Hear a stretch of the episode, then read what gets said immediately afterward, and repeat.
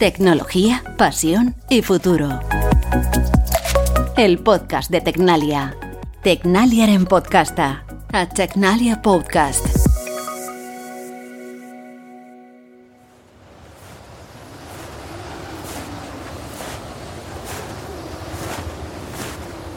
Diciembre de 1911. Antártida. La expedición del noruego Roald Amundsen alcanza el Polo Sur y hace historia. Amundsen fue uno de los pioneros de la exploración moderna. Como otros que se adentraron en inhóspitas selvas, recorrieron los rincones de ardientes desiertos o subieron por primera vez a las cumbres más altas. Aquellos pioneros nos descubrieron lugares recónditos y paisajes desconocidos, contribuyeron a conocer mejor nuestro mundo y abrieron el camino a numerosos avances científicos y sociales.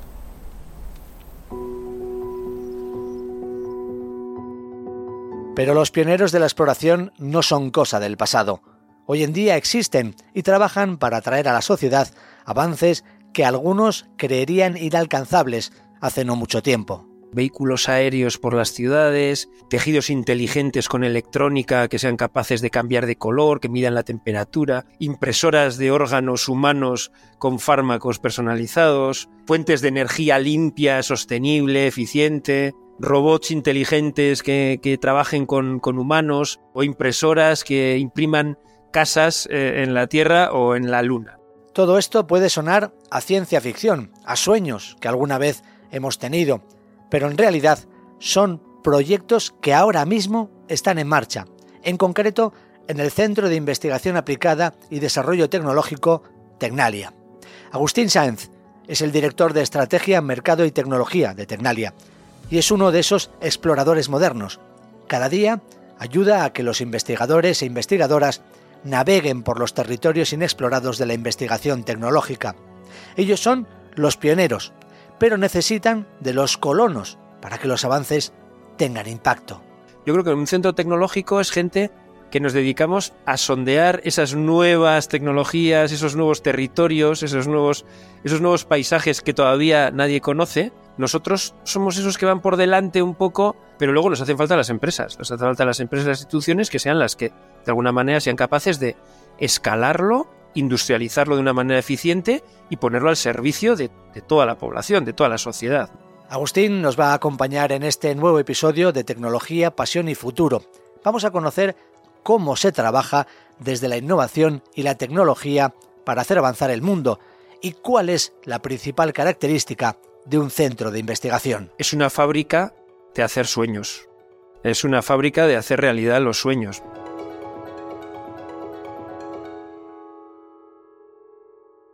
Agustín Sáenz, ¿qué tal? Muy buenas. Hola, ¿qué tal Luis? Un placer estar aquí con todos vosotros. Vamos a hablar del impacto ¿no? que genera la, innovación, el impacto positivo ¿no? en, la sociedad, la, riqueza que, aporta, no solo riqueza económica, ¿no? también riqueza social.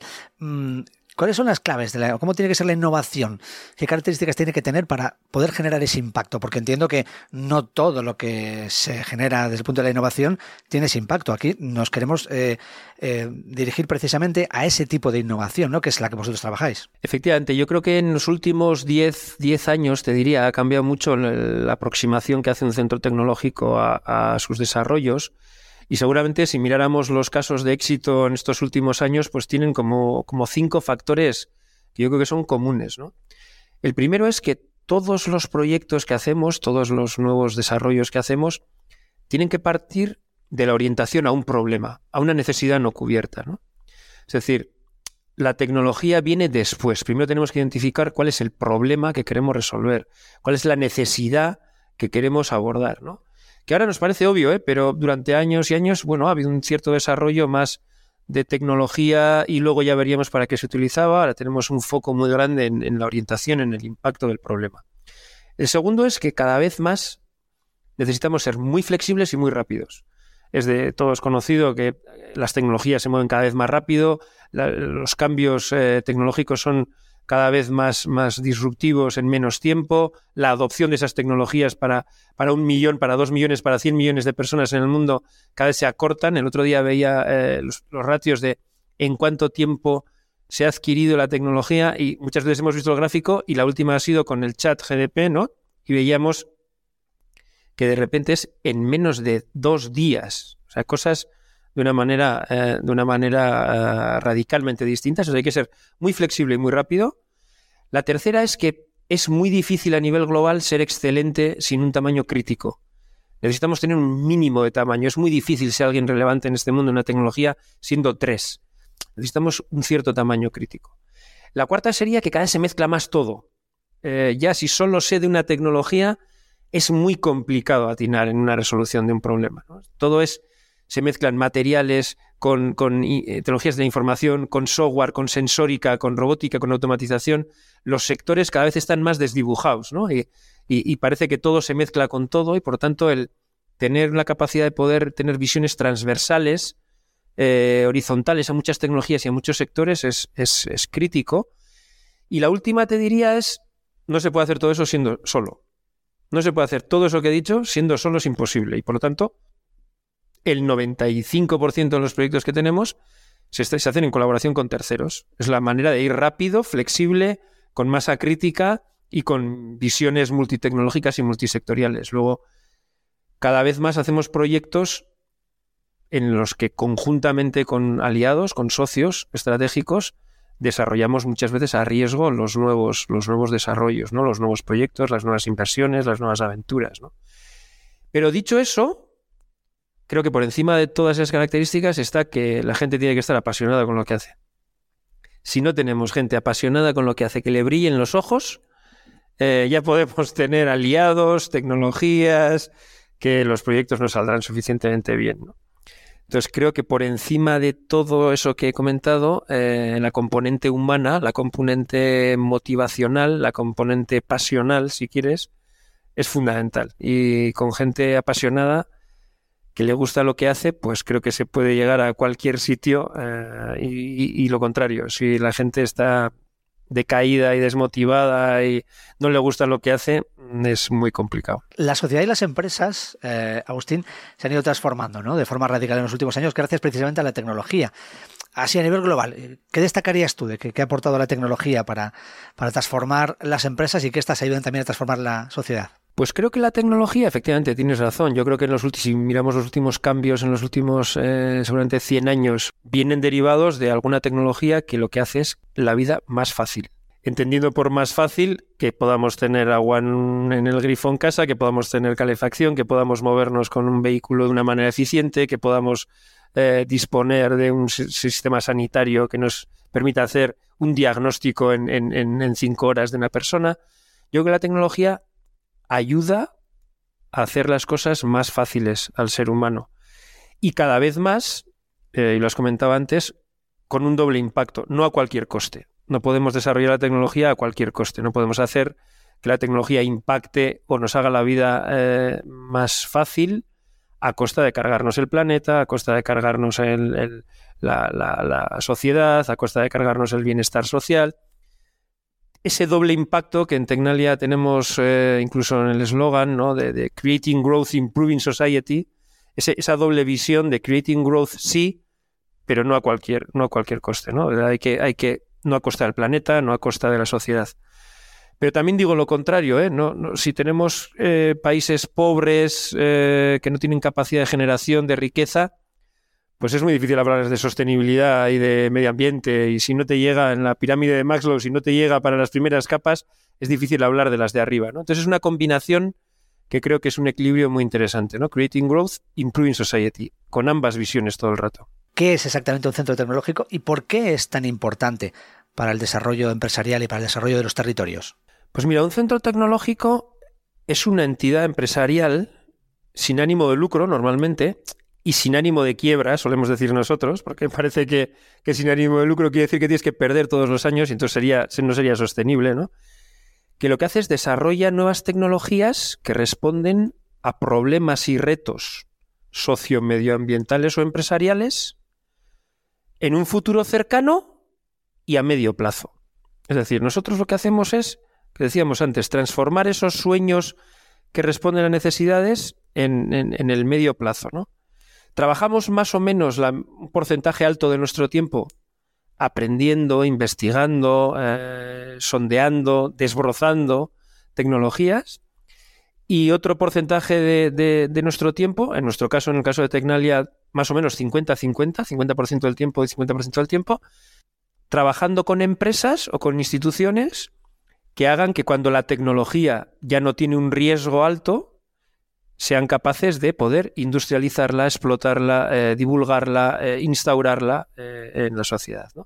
Entonces tenemos un, sistema de luces largas y cortas. Tenemos, a veces jugamos con las luces largas de qué pasará después de aquella oscuridad que todavía no se ve y vemos si el camino va a la derecha, a la izquierda, hacia el centro, ¿no?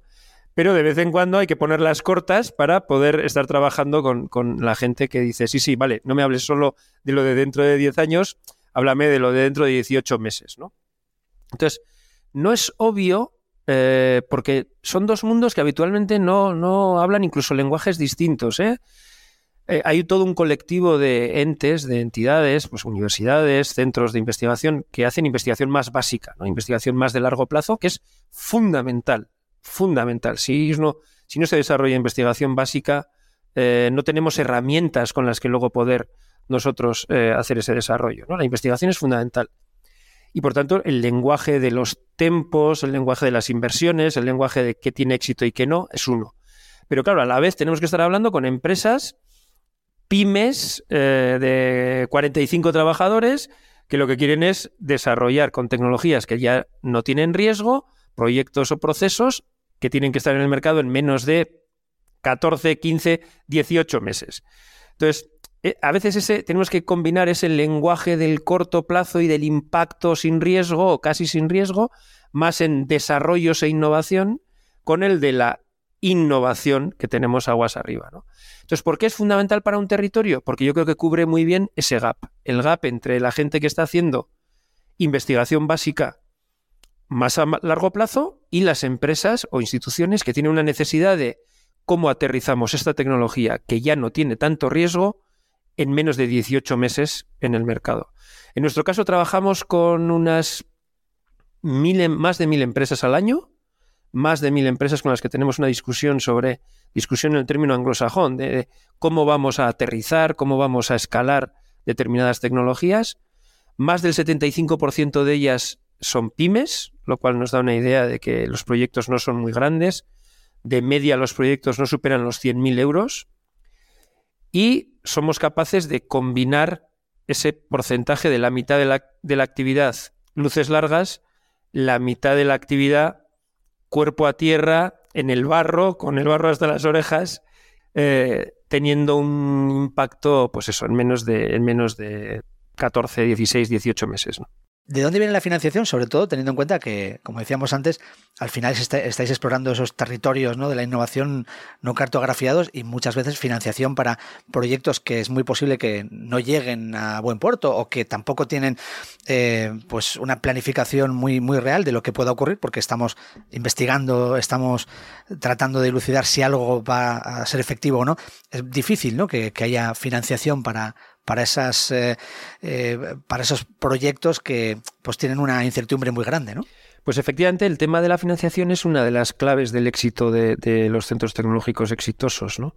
Porque tiene que combinar, como decías tú, una financiación que te permita eh, salsear, investigar, que todavía el mercado no es capaz de asumir, con una financiación de un impacto mucho más directo. En nuestro caso, números redondos, el 20% de nuestra financiación viene directamente del gobierno vasco, en el que se nos mide una serie de indicadores de excelencia del, centro y en base a esos indicadores tenemos más o menos el 20% de nuestra financiación y el 80% de la financiación es competitiva, es decir, hay que ganar concursos, vienen administraciones, vienen empresas. Tenemos que dar ideas interesantes y tratar de convencer al que tenemos enfrente de que eh, lo que vamos a hacer, en el tiempo de lo que vamos a hacer y con el dinero que lo vamos a hacer, es eh, interesante. De ese 80%, más o menos, más o menos el 30% son eh, proyectos que llevamos en, colaboración con, otros partners a Europa y Europa nos financia básicamente esa financiación, esos proyectos, compitiendo, es decir, hay que ganar los concursos más o menos se aprueba uno de cada diez, para que nos hagamos una idea. Y el otro 50% eh, son proyectos con empresas, proyectos en los que aterrizamos esa investigación, la tecnología ha perdido ya ese carácter tan, tan riesgoso, pero todavía hay que hacer unos desarrollos que sean capaces de, ser llevados al, mercado. Entonces, más o menos el 50% con empresas, eh, la financiación es con empresas y más o menos el otro 50%, el 20% más basal y el 30% en competición en Europa. Como decíamos al comienzo, para que todo esto funcione, hace falta gente que tenga un alma aventurera y que mire al futuro. Un par de características que definen a Agustín desde que crecía como un niño lleno de sueños en la Guipúzcoa de los años 70 jugando a muchos deportes, haciendo mucho deporte y saliendo con mis amigos a hacer trastadas por ahí a las tardes. Había libros de los de cómo sobrevivir en la montaña tú solo cocinando hormigas a las noches. Leía mucho de aquello y luego más tarde me apasionaba eh, la ciencia ficción. Leí mucho de Asimov, pero sobre todo Arthur C. Clarke, cuentos de la taberna del ciervo blanco Expedición a la Tierra, libros que de alguna manera te hacían vivir un poco pues eh, cómo iba a ser el futuro, ¿no? Agustín ya mostraba en sus años de adolescencia su pasión por explorar y embarcarse en aventuras de todo tipo. Me temo que sí, para desgracia de mis padres, cada vez que salía de casa yo creo que tenían que temblar porque siempre andábamos metidos en hacer cosas nuevas en el monte o salir a una expedición a no sé dónde o irnos a Pirineos sí, sí que tenía un punto de, no sé si aventura, pero por lo menos de un poco de meterse en líos. Y era un apasionado de practicar deportes. Durante los 80 participó en el programa institucional Objetivo 92, aquel que buscaba desde los colegios a futuras estrellas que pudieran destacar en los Juegos Olímpicos de Barcelona.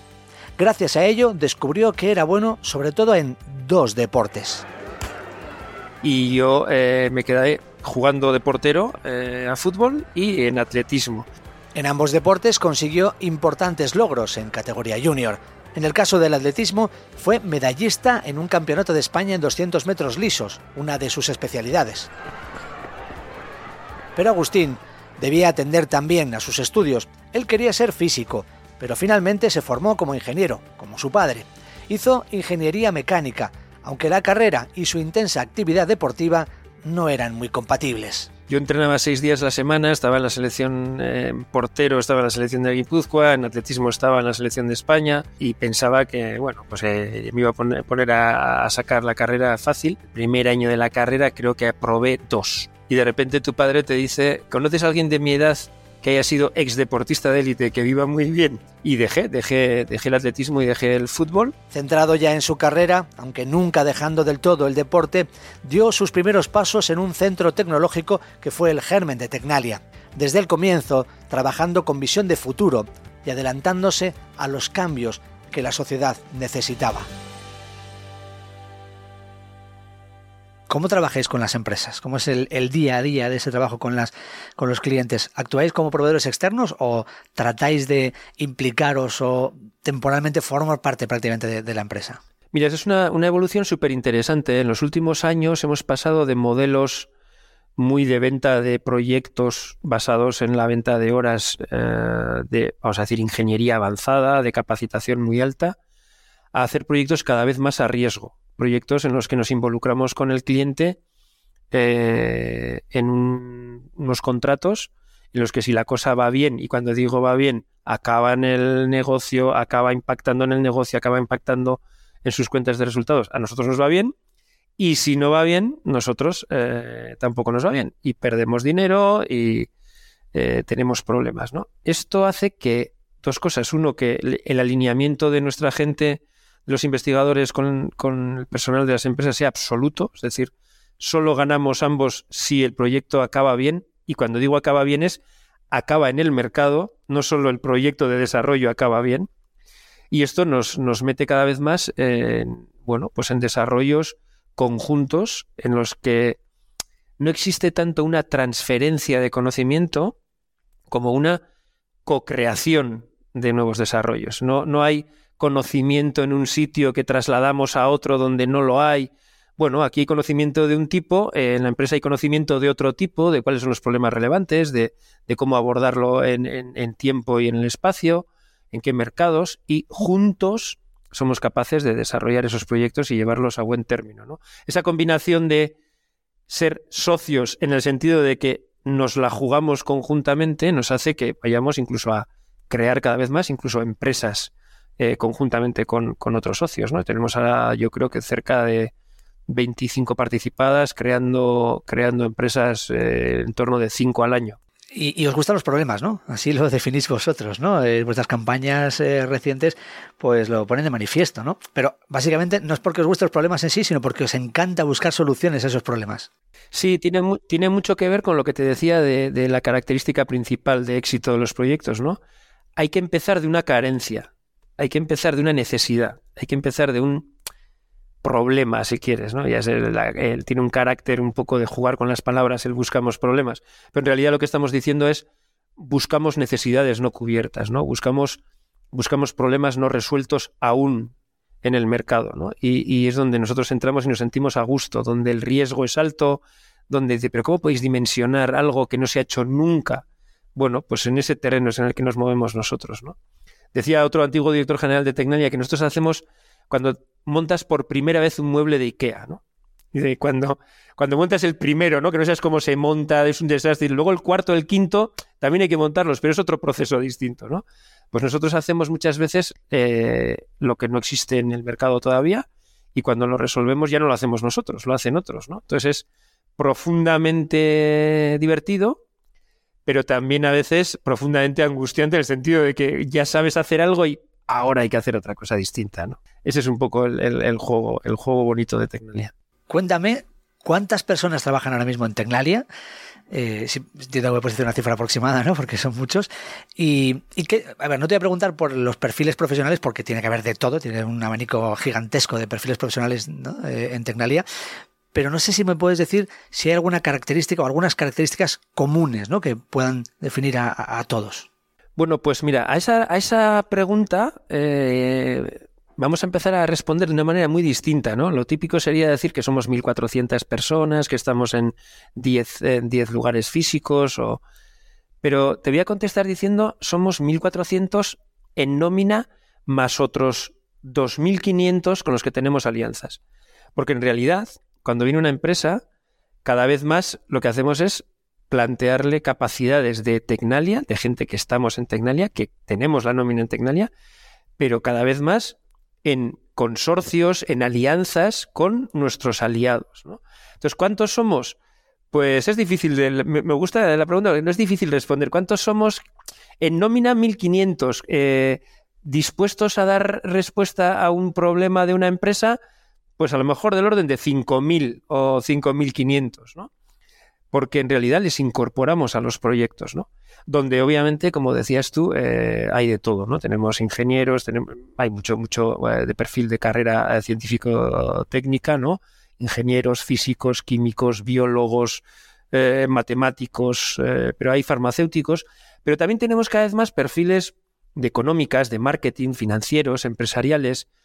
¿Por qué? Porque si queremos tener impacto en las cuentas de resultados hay que entender el mercado, hay que entender los contextos, hay que entender al cliente, ¿no? Y creo que cada vez más empezaremos a incorporar sociólogos, psicólogos, antropólogos. ¿Por qué? Porque esa tecnología va a hacer que, las labores más mecánicas se hagan de una manera muy automatizada, eh, bien sea con robots, con software, como sea, y donde va a estar la clave de verdad de la competitividad de una empresa, de una sociedad, va a ser en el uso que hagamos de las habilidades que tiene el ser humano, ¿no? Y, el, meter robots colaborativos en una planta va a funcionar bien, regular o mal en función de qué es lo que hagan las personas con esos robots, con esas capacidades. ¿no? Entonces vamos a tener que trabajar sí con los robots, pero también cada vez más con cómo sacar lo máximo de las mentes de las personas y los profesionales de las mentes de las personas no, son, no somos eh, seguramente los ingenieros, sino son psicólogos, sociólogos, antropólogos o algún psiquiatra incluso. Y, lo que te preguntaba de la característica o las características comunes que pueden tener todas las personas que trabajan en Tecnalia o para Tecnalia, porque no sé si ya a la hora de seleccionar a ese personal para integrarlo dentro de la estructura de Tecnalia se tienen en cuenta o quizás son características que van adoptando en el día a día por la forma de trabajar de Tecnalia. Se contagian un poco, supongo, del espíritu de Tecnalia, ¿no? Sí, yo creo que es un, efectivamente es un mix, ¿no? O sea, yo creo que la característica fundamental, el mínimo común, te diría, de, los de esos 6.000, no los 1.500 más los 1.500 más los que tenemos fuera, yo creo que está en tener eh, una pasión por desarrollar cosas a futuro con otros, con empresas. Ni siquiera desarrollarla tú solo, ¿eh? porque eso es otro perfil. Es un perfil más investigador, aislado. No, no, no, es querer desarrollar cosas a futuro en equipo con otros, ¿no? En, colaboración con otros, que no, a veces no es, no es fácil. Entonces, quizá el mínimo común de todos nosotros sea el que nos gusta hacer cosas que no existen y que por tanto no es fácil buscar en Google cómo se ha hecho eso, porque no existe todavía. Y además no hacerlo solo, sino hacerlo en colaboración con otros grupos dentro de Tecnalia y fuera de Tecnalia. Esa seguramente sería la, característica común de los 6.000. Una de las cosas que mm, llevamos mucho tiempo destacando en eh, los episodios de este podcast es que mm, trabajáis mucho la transversalidad, ¿no? que permite que al final todos los proyectos que se desarrollan en Tecnalia pasan por varias de las unidades, por varias de las áreas, ¿no? y hay aportaciones de todos. Esto es lo que enriquece al final el proyecto, ¿no? aunque tenga una, eh, una dirección muy específica, no tenga un enfoque muy específico. Sí, yo creo que la hibridación, el, mestizaje que decíamos antes de los propios sectores, eh, hace que, se requieran visiones distintas, ¿no? Ojos que miran distinto, ¿no? Y, cuando entras en una sala y entra un físico, un ingeniero y un arquitecto, ven cosas distintas, ¿no? La sala es la misma, pero el uno ve luz, el otro ve eh, la estructura de la columna sobredimensionada y el último ve que que aquello va a tener problemas desde el punto de vista de la integración. Entonces, necesitamos visiones complementarias en la misma mesa, Y, ahí es donde surge la magia. Cuando pones a alguien que viene del mundo de los videojuegos con apps de móvil y le pones a hablar con alguien del mundo de la fabricación avanzada y dice, pero ¿cómo no conectáis el móvil con una app, eh, con una red social de tus clientes para poder tener recomendaciones en tiempo real de cómo abordar un proceso, ¿no? Ahí es cuando surge la magia, ¿no? Cuando, cuando las visiones complementarias eh, dan con, una solución que seguramente por cada uno de nosotros por separado sería, sería imposible de tener. ¿Y cómo es el día a día de Agustín Sáenz en Tecnalia?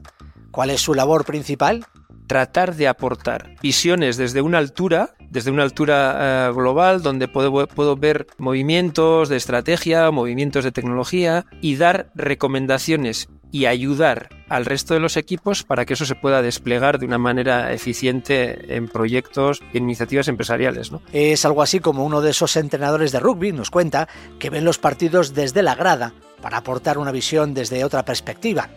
Y esta es su filosofía de trabajo creo mucho más en, el jazz que en las grandes orquestas sinfónicas o, en rafting más que en los bancos los bancos móviles de Oxford contra Cambridge no el rafting es todos mirando hacia adelante aquí rema todo el mundo de por dónde vamos a ir por donde se pueda. Y cómo va a estar el río pues ya veremos porque cada día cambia y el mercado cada día cambia y eh, el ecosistema empresarial cada día cambia. Y quizá uno de los lugares que le hace sentir más vivo es África un continente que conoce muy bien. Yo creo que viajar a África tiene una característica, ¿no? Y es que viajas a un sitio donde las emociones están sin cocinar. Viajas al centro del ser humano, ¿no? Viajas a, la esencia del ser humano ahí. Ahora tiene un problema, ¿eh? Y es que es profundamente adictivo. Y es que viajar es algo fundamental para Agustín y para la gente que trabaja en Tecnalia.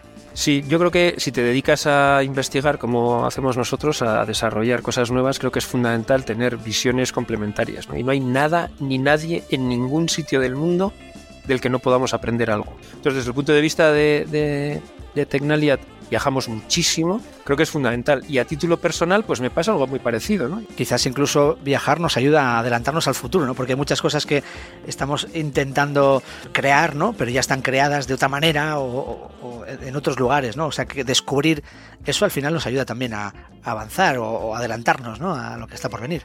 Sí, yo suelo decir mucho que nos han engañado, ¿no? Que nos dicen que el futuro tiene que ver con el tiempo y en realidad tiene que ver con el espacio, ¿no?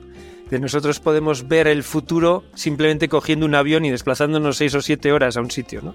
Agustín Sáenz, muchísimas gracias por, por este rato y por contarnos tanto sobre Tecnalia, sobre la innovación y sobre la tecnología y sobre cómo eh, podemos crear futuro. Gracias a ti, Luis. Y antes de acabar, un último mensaje para nuestra audiencia. Si queréis conocer más sobre las últimas innovaciones de Tecnalia, podéis hacerlo en tecnalia.com. Este podcast se toma unas pocas semanas de descanso, pero pronto regresaremos con más episodios. No os olvidéis de suscribiros. Hasta pronto.